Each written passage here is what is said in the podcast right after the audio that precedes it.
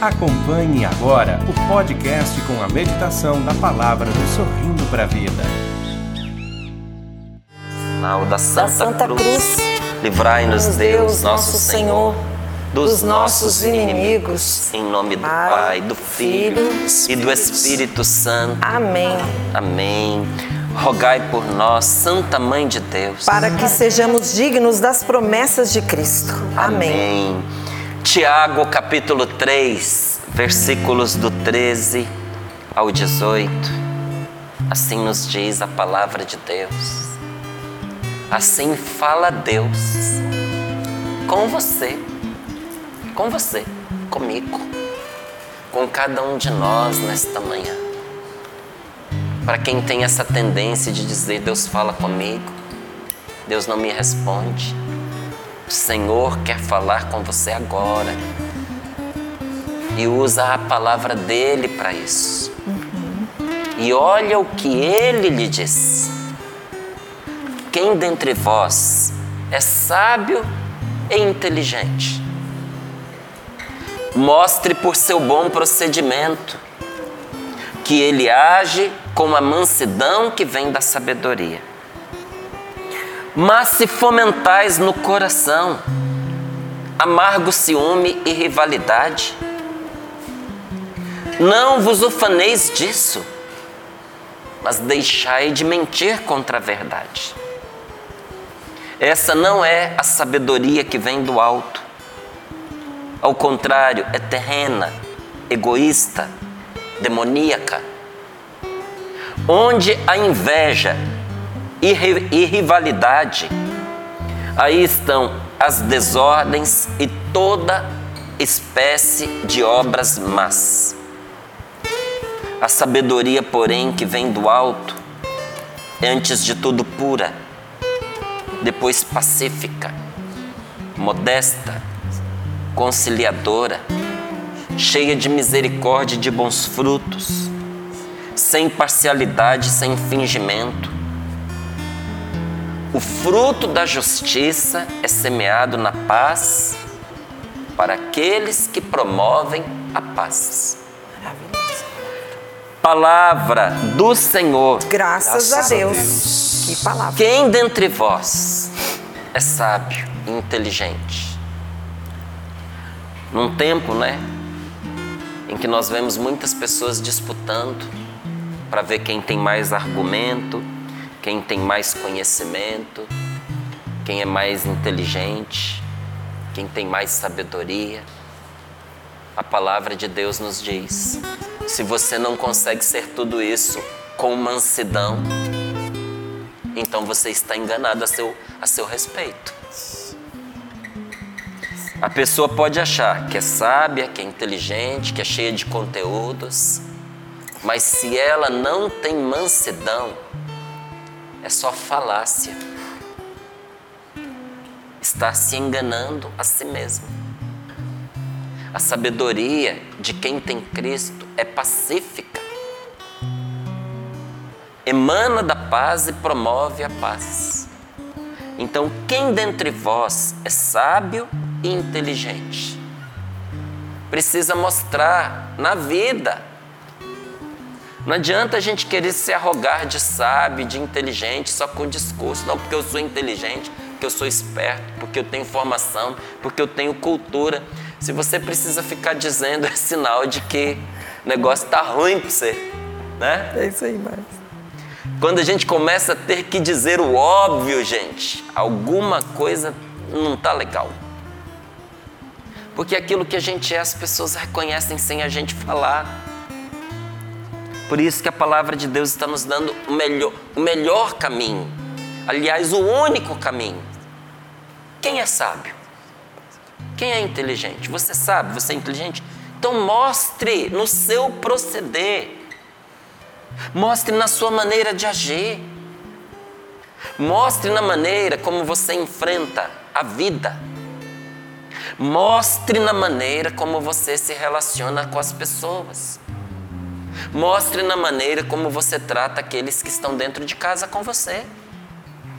Mostre na maneira como você age nesses grupos de conversa que você está, no WhatsApp, no Instagram, no Facebook, e a gente poderia dizer Todos. tantos outros aí, né?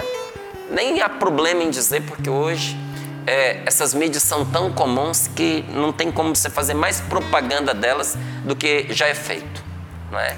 Mas nesses vários meios aí, hoje esses são os mais comuns, amanhã serão outros. Não é como há um tempo atrás nós tínhamos outros. Mas nesses locais onde a gente manifesta a nossa forma de pensar, olha o que a palavra de Deus nos diz. É ali que nós também devemos mostrar que nós somos sábios e inteligentes. Porque a estupidez cobra de nós um preço alto e com muitos juros. Ainda mais quando ela é manifestada publicamente, né, gente? Porque a internet não tem pena. A internet não tem dó. O que você põe na internet é para sempre, tá certo? Tome muito cuidado com as coisas que você escreve, que você publica. Sobretudo quando isso ofende as pessoas que você ama. Porque situações passam, mas é o que a gente disse fica. Não é? Nervosismo passa. Imaturidade, queira Deus passe, não é? Tem gente que infelizmente morre imaturo. Mas Deus nos livre disso, porque do que vai nos servir o tempo se não, não puder nos amadurecer? Aí a imaturidade passa, mas as palavras que foram ditas ficam lá. Então, olha, todo direito para você manifestar o que você pensa. Mas todo cuidado na hora de dizer, porque a gente não precisa, para poder mostrar o que a gente pensa, do que a gente está convicto, pisar nas outras pessoas, machucar as outras pessoas, desrespeitar as outras pessoas. Às vezes eu fico impressionado de gente muito boa, gente de bom coração, mas não consegue conviver com quem pensa diferente. Às vezes a tolerância da pessoa é o tempo que ela tem de esperança de mudar o outro. Então eu tenho esperança de que em algumas conversas eu mude a Paula. Quando eu percebo que ela está firme nas convicções dela, desprezo, digo, não tenho respeito por você, já que você adota essa maneira de pensar. E às vezes a gente reduz a pessoa a uma convicção sobre uma questão particular da vida dela. E olha, nessa vida, meus, meus amigos queridos, só o tempo vai mostrar quem está certo e quem está errado. E às vezes a gente condena, pisoteia e desperdiça, despreza boas amizades e às vezes gente que Deus colocou ao nosso lado para ser família na fé conosco por causa de uma ideia equivocada que a gente tem e pensa que o outro tem. Então, qual é a solução? Respeito. Respeito. Tem gente que diz assim que religião, política e futebol não se discute. Está errado. Tudo na vida é passível da gente conversar a respeito. Com respeito. Não é? Com educação. né? Com educação, não é? E com consideração pelo outro. Porque quando você ataca aquilo que é a fé da pessoa, o time da pessoa, as convicções até políticas daquela pessoa, às vezes você está espizinhando valores profundos. Mas se a gente se poupar de conversar com respeito sobre algumas coisas importantes, como é que a gente vai se esclarecer e esclarecer o outro? Mas é com respeito. E às vezes você vai encontrar pelo caminho pessoas que não têm condições emocionais, psicológicas, humanas para conversar. Então a caridade é a gente não tocar o assunto adiante, para evitar danos maiores, para evitar discórdia, para evitar divisão. Mas se você já percebeu que você não vai produzir bons resultados nessa conversa, que às vezes você vai até engessar a pessoa naquilo que você acredita que é errado, para que continuar? Não é nessa hora cada um com a sua convicção. O respeito, a caridade. Não é? Tem uma palavra de Santo Agostinho que ela ilumina muito os meus passos. Não é? No essencial, a unidade. Naquilo que não é essencial, é, você respeita a liberdade. No, no que é essencial, nós somos um. Unidade. Amor à família, respeito às pessoas, educação dos filhos, integridade. Isso aí não tem conversa. É, respeito à vida. Não tem conversa isso. No essencial, a unidade. Agora, naquelas coisas que não são essenciais ou que não se tem certeza a respeito, a liberdade. Respeita a liberdade. E em tudo a caridade. Então, olha, no essencial a unidade, no que não é essencial a liberdade e em tudo a caridade. Porque é importante nós nos mantemos unidos às pessoas. E todas as vezes que entra ali a discórdia, o mal entra junto. A chave que abre a casa da gente para a ação do diabo é a discórdia. Ele não só entra pela discórdia, como ele fomenta a discórdia. Então, se você é uma pessoa inteligente e se você é uma pessoa sábia, você não vai abrir o que é tesouro para você, porque os maiores tesouros da nossa vida não são coisas, são pessoas. Nós não vamos abrir a porta do cofre, dar acesso aos nossos principais, maiores tesouros, ao ladrão, a Satanás, ao homicida, que vem para destruir, que vem para matar, que vem para roubar o que é importante para nós, não é verdade? Então, quem dentre vós é sábio e inteligente, mostre pelo seu proceder. Como? Agindo com mansidão. Com a mansidão que vem da sabedoria. Nós precisamos ser mansos com as pessoas em todas as situações. Mas se fomentais no coração, não é? Se você vai aumentando no seu coração a gana, a fome, o desejo do amargo ciúme, da rivalidade, não fique se gloriando disso. Não fique se ufanando disso. Não fique contando vantagem. Porque às vezes a gente conta vantagem do mal feito que a gente fez. Faz feio e ainda conta. Olha, tem coisas que nós deveríamos nunca falar a respeito. Você fez, é feio. Fica calado, arrepende, confessa, pede perdão a Deus. Pede a Deus para ninguém descobrir. Para o feio não ir se multiplicando, sabe? E repara o mal feito faz o contrário, passa a fazer o contrário do que você fez de ruim. Agora tem gente que depois de fazer o mal feito ainda sai contando para todo mundo, depois não sabe por que, que as coisas estão dando errado e acha que a vida não, não é a vida, foi você que fez propaganda ruim ao seu respeito, porque você fez o errado e saiu contando para todo mundo. Quando você conta o mal que você fez, todo mundo se previne contra você. Todo mundo. Então, se fomentais no coração aquele ciúme amargo, a rivalidade, não conte vantagem disso, mas deixe de mentir contra a verdade. Porque essa não é a sabedoria que vem do alto. Ao contrário, agir assim, olha, para você ver que não são palavras minhas, tá? Agir assim é agir de um modo terreno, egoísta e demoníaco. A falsa sabedoria deste mundo não é sabedoria, é astúcia, é esperteza, mas é uma esperteza que tem dias contados. Tem muita gente que às vezes monta um negócio que dá muito certo por pouco tempo, porque ele é baseado só na aparência só na manipulação das pessoas. Você joga com, a, com o sentimento das pessoas. Você faz uma propaganda enganosa. Você dá uma aparência para o seu negócio que não é verdadeiro.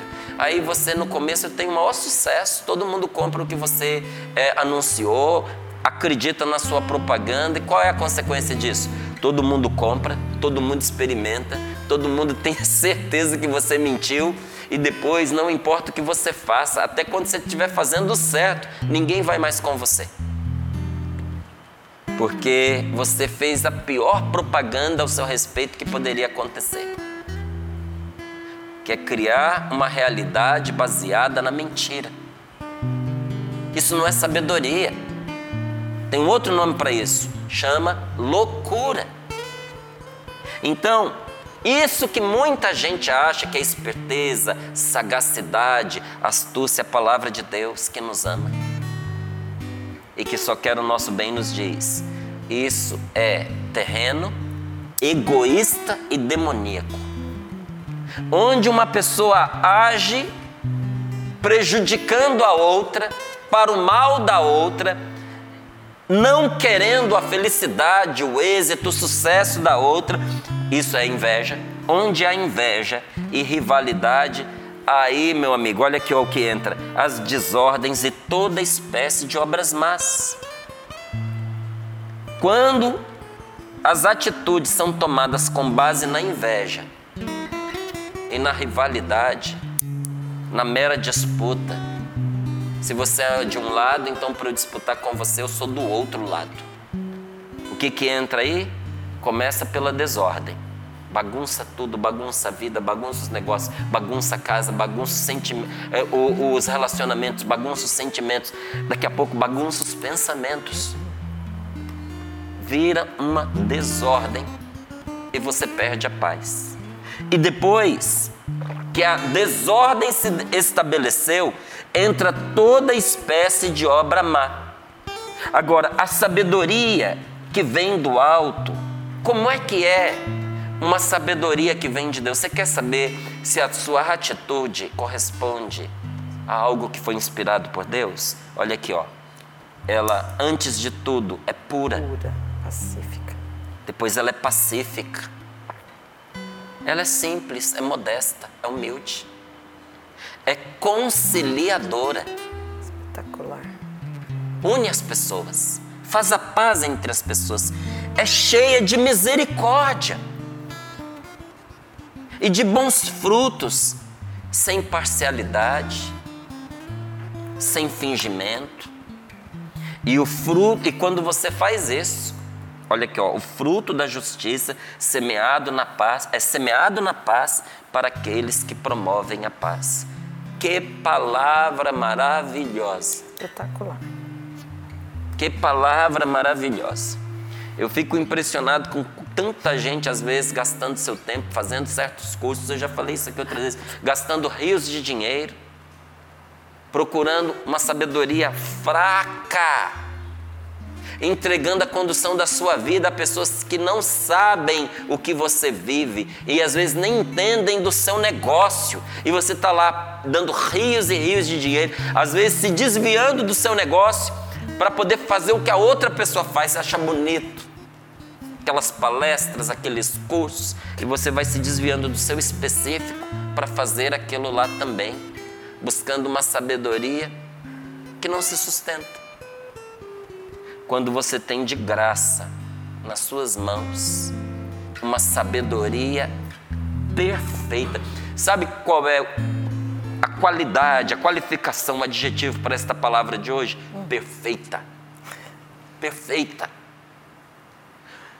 Quem é sábio, quem é inteligente, mostre pelo seu bom procedimento.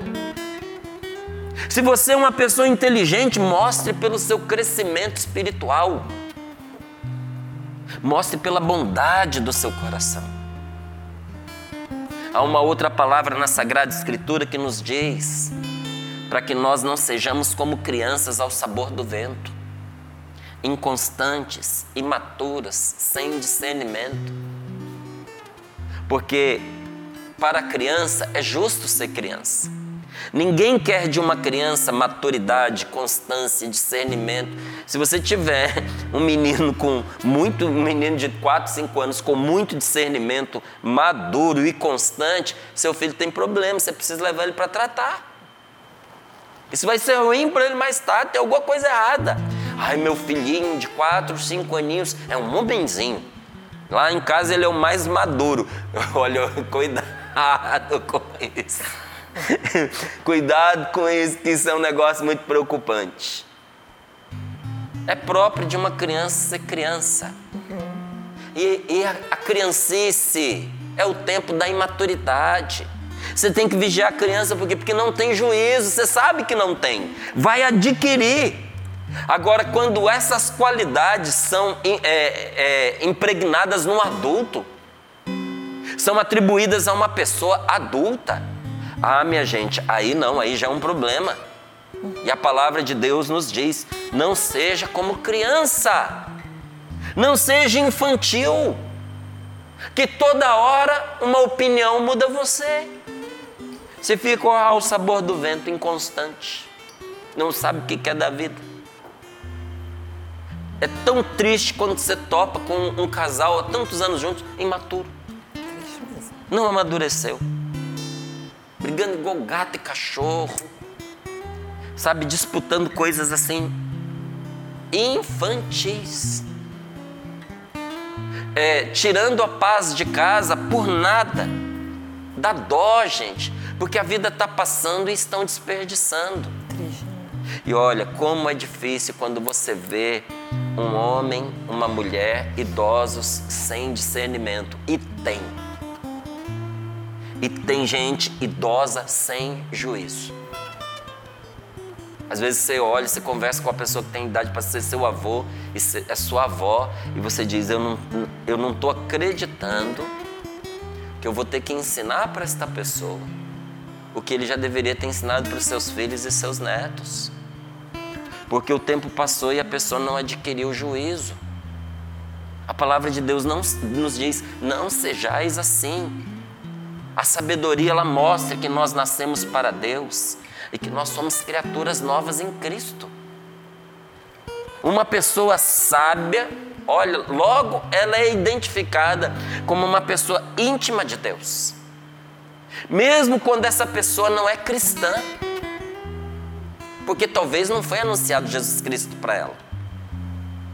Porque talvez ela não tenha tido ainda um encontro pessoal com Deus mas é uma pessoa que tem o seu coração aberto para Deus.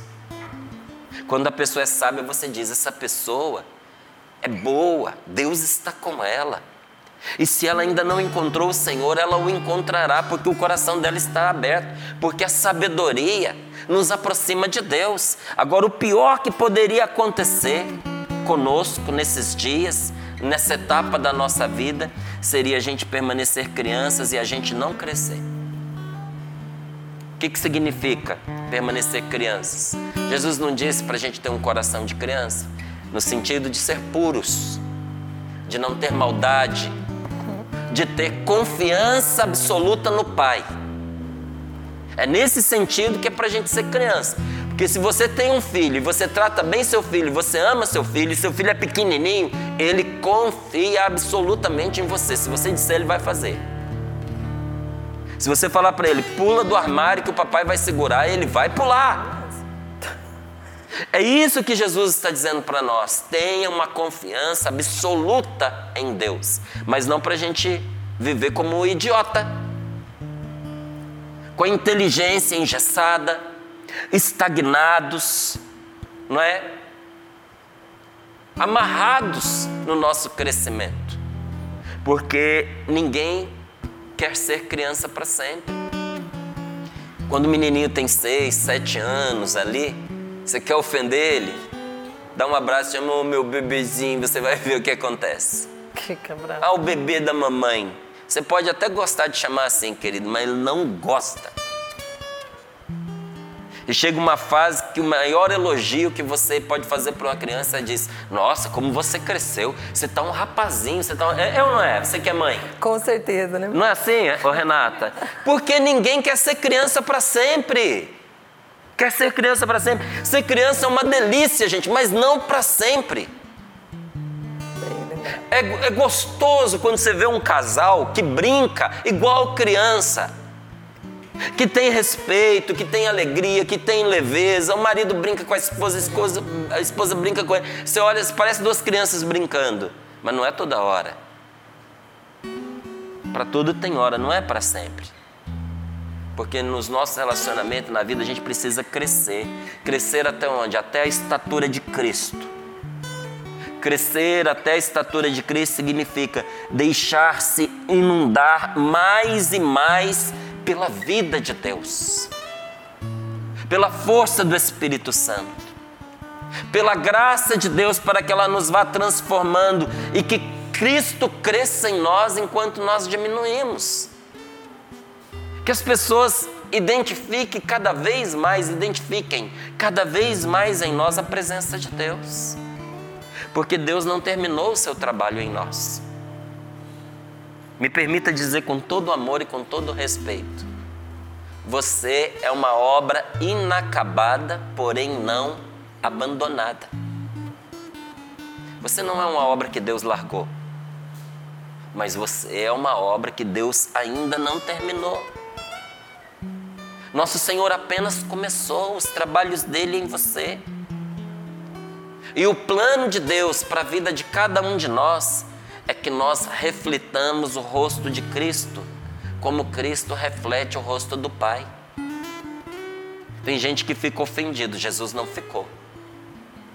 Quando Felipe se aproximou de Jesus e disse: Mostra-nos o Pai, Jesus disse: O meu rosto reflete o rosto do meu Pai. Quem me vê, vê o meu Pai. Quando será que nós vamos chegar a esse ponto que a gente vai ter alegria e um santo orgulho de dizer: quem me vê, vê Jesus? Eu quero que o meu rosto reflita o rosto de Cristo. É isso. Deus necessitou apenas um segundo para nos perdoar.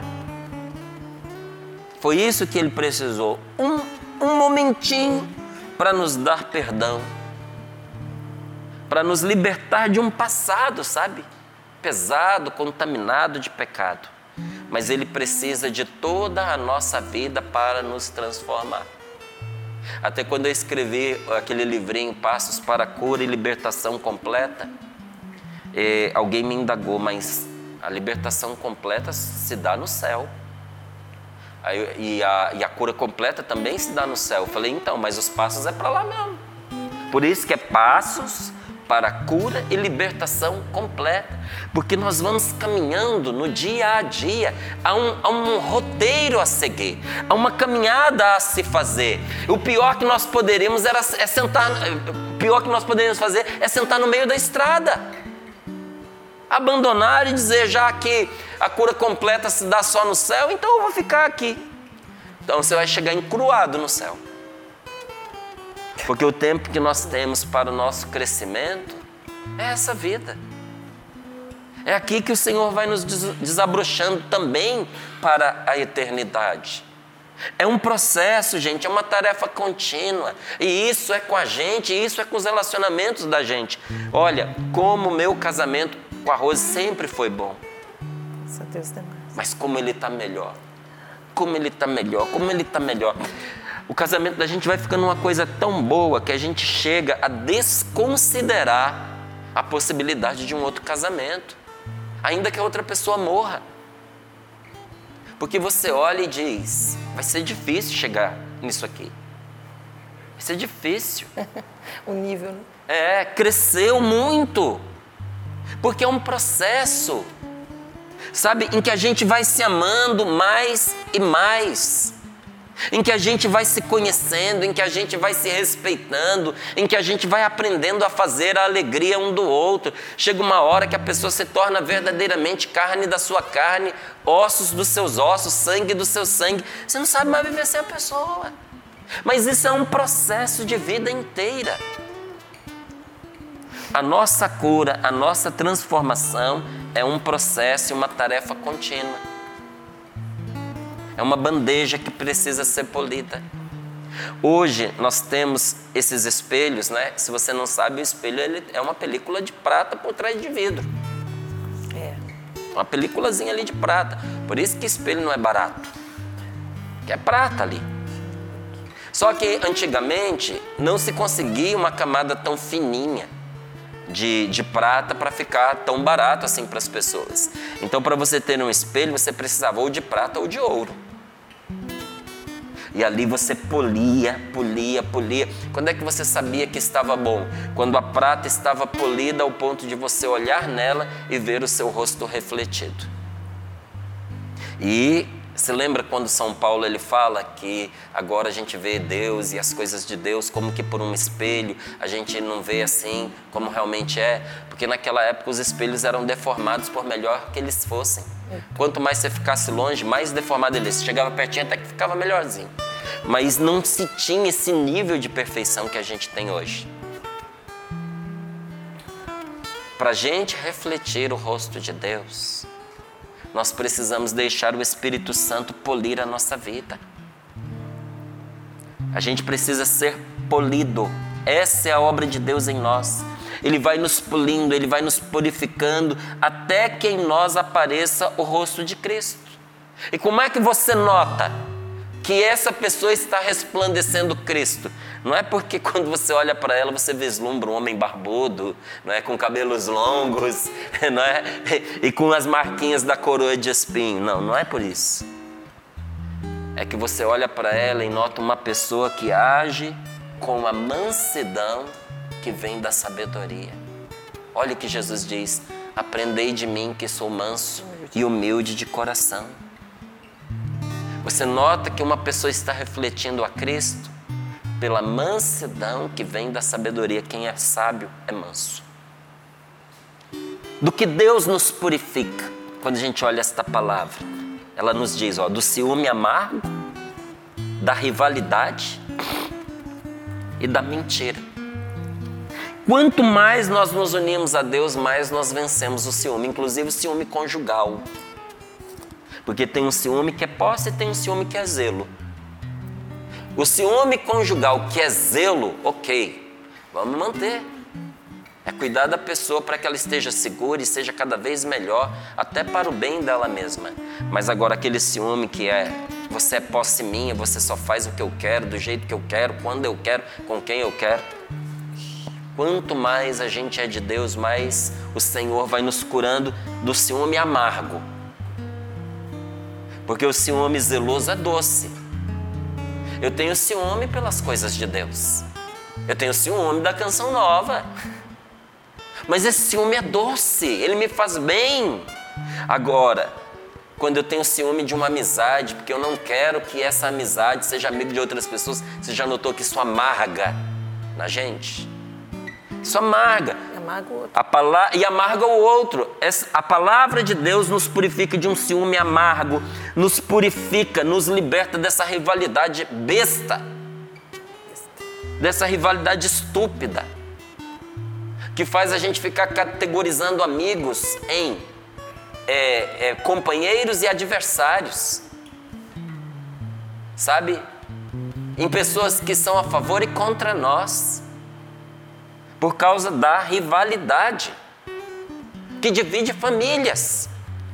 E a palavra de Deus também nos purifica da mentira, não só da mentira que a gente conta, como da mentira da qual a gente está convencido. Que às vezes nós vamos nos convencendo de certas mentiras. Então, de maneira simples, nós podemos dizer que crescer em Cristo é a gente ir se tornando mais Jesus, mais cheios do Espírito Santo, deixar que Ele ame, deixar que Ele sirva e que Ele testemunhe através de nós. Enfim, que a vida de Jesus cresça em nós. E esse crescimento se manifesta de duas maneiras. Primeiro, vivendo a sabedoria que é o Evangelho porque é uma usurpação uma pessoa que não vive o Evangelho usar o nome de cristão. Eu conto que sempre falo que eu, eu fui militar, quatro anos da minha vida. E eu sinto ainda a vida militar correndo nas minhas veias. Ontem, quando eu fui despedir do meu filho, levei-o aqui no, no, na rodoviária de Cachoeira Paulista, cumprimentei o motorista do ônibus, é um homem muito simpático, Paulo Roberto, acho que é o nome dele. E ele disse assim: Seu filho é militar? Eu falei: Sim. Ele, e o senhor também? Eu falei: Não, já fui. Ele falou: Mas parece. Eu falei: Depois que a gente é, a gente não perde mais. Aí fez. É? Faltou fazer assim. A gente não perde mais. Mas eu não posso usar a farda, gente. Não. Porque eu não sou mais militar. Sentir isso, o, o sentimento não me faz um militar. E se eu puser a farda, eu estou usurpando. Eu posso até ser preso. Se eu quiser me fazer passar por algo que eu não sou. Então, quando eu não vivo a sabedoria que é o Evangelho. Quando eu começo a mutilar o Evangelho de nosso Senhor Jesus Cristo, dizer isso aqui me interessa, eu aceito, isso aqui não me interessa, isso aqui não me interessa. Vamos escrever uma Bíblia ao nosso modo. A Bíblia, como está, é ultrapassada, ela precisa ser reescrita. Então, reescreva a sua, porque a minha não é aquela que eu escrevo, mas aquela que Deus fez chegar até mim. E querer viver essa mentalidade é usurpar o nome de Cristo. Então, como é que o crescimento espiritual se manifesta na nossa vida? Primeiro, vivendo a sabedoria que é o Evangelho. Segundo, abandonando as obras mundanas. Porque a palavra de Deus não são simples mandamentos e obrigações. São a palavra de Deus. É a obra de santificação que o Espírito Santo vai fazendo em nossa vida. Então veja, sabedoria pura que nos purifica, pacífica e modesta, nos dá a paz e descomplica a nossa vida e os nossos relacionamentos. Conciliadora, gera reconciliação e não divisão. Respeita o outro, cheia de misericórdia e de bons frutos, sem parcialidade, sem fingimentos. Mas, Márcio, quem pode praticar tudo isso? Ninguém. Ninguém. É impossível para as forças do homem.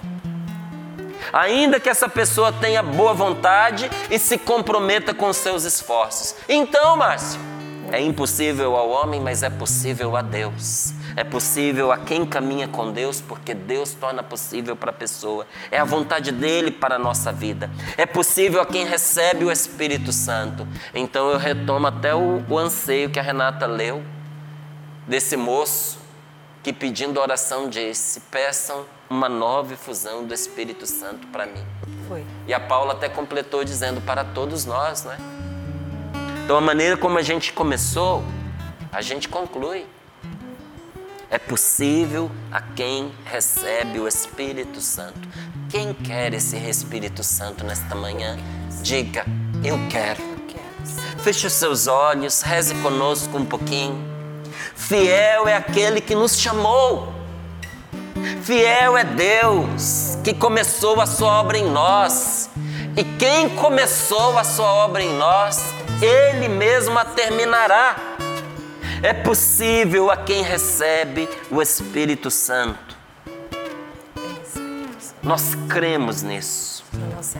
Nós confiamos nisso. O nosso dia é o que com Deus nós fazemos dele, nada mais. Como é que será o seu dia? Bom ou ruim? O seu dia será o que você fizer dele com Deus.